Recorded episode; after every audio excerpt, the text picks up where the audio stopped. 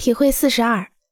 建筑初学者认真的进行点和块的基础构图训练，对以后的学习有很大的帮助。尽管这可能有点乏味。对于学习初期所进行的二维和三维空间构图的常规训练，许多建筑初学者都会感到厌烦并且急躁，而到了高年级，他们会庆幸当初的坚持与努力。并且不必再去弥补那些他们以后解决复杂问题需要掌握的基本功。对于二维和三维构图与真正建筑设计的联系，如果你的老师没有讲明白，你一定要问，或者问高年级的学长。在学习二维和三维构图训练的初期，打下坚实的基础，能够帮助你今后在更为复杂的建筑领域中走得更远。